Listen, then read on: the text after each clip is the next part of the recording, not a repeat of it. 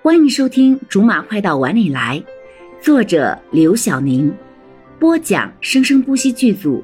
本作品由韵声文乐工作室全程赞助。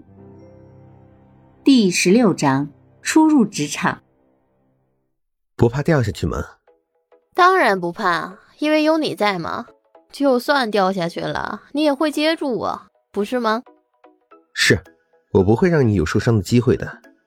而且你本来就没多聪明，再摔几下的话，没准连这最后仅剩的一点智慧都摔没了。以后拿什么跟我争高下了？你，你的意思是，这么多年跟你不分上下的，只是一个靠着没摔跤而保留了保留了一点点智慧的人喽？注意措辞，不是不分上下，是一直在我之下。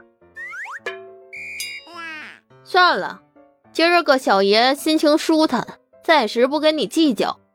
唉。多希望现在给我摇秋千的是陆风呢。你说我长得也不差，头脑也不错，怎么他就是不肯多看我呢？罗少没有回答柠檬，而是压低了眼睑，默默地顺着他的话说：“有一个人一直在看着另一个人，那个人虽然也在看着他，可是他们想的却是截然不同的事情，所以这个人一直在等着。”如果好久都没有等到呢？这个人还会一直在等吗？太傻了。他会吧？等待是最美好的词汇了，尽管他听上去那么残忍。笨蛋，这个人是笨蛋，你也是笨蛋，连秋千都摇不好。我回去了。看着柠檬离开了，他也只好跟了上去。关于等待的对话却没有了下文。烦躁的时间在这个夏天过得格外的慢，匆忙的人因为不耐烦而形成了川流不息的群体，车声、人声早就淹没了，兴许会有个一两声的蝉鸣声。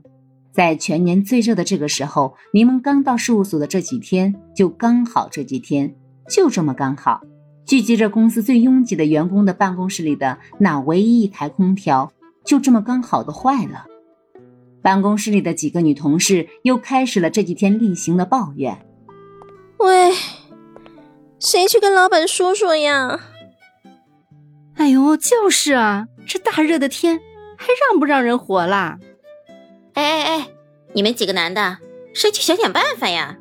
真不知道要你们有什么用。”被点到的几个男同事前几天还在反驳，可是现在显然已经是习惯了。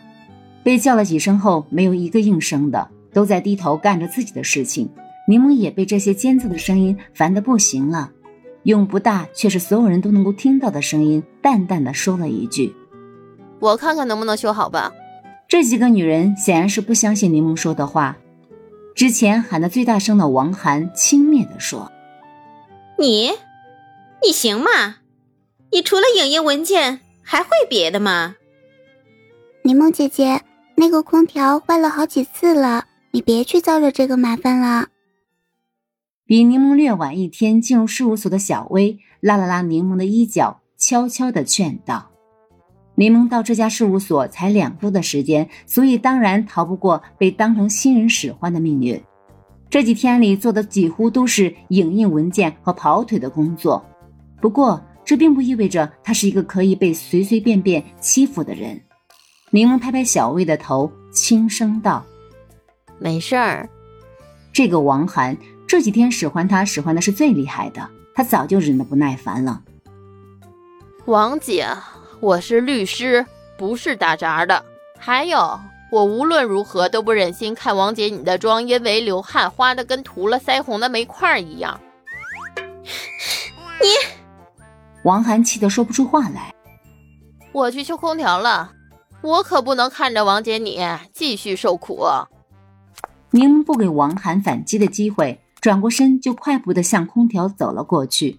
面对着这个动也不动、看似一堆华丽的废铁的空调，柠檬瞬间就因为刚才的逞强后悔了。他一个学法的文科生，哪里会修理空调这种精细活？可是话已经说出去了，要是现在跟王涵说不会修，岂不是要被那个刻薄的女人笑话死啊？骑虎难下的柠檬只好硬着头皮绕到空调的后面，然后更僵住了。这完全不知道从哪个位置打开啊！于是他优雅的起身，优雅的走了回去。果然，一看他回去了，第一个想起来的就是王涵的声音。切，不会就早说嘛，也没人会逼着你去修的，何必装这一下呢？真是的。好了，以上就是我们播讲的本章的全部内容，感谢您的收听，我们下集不见不散。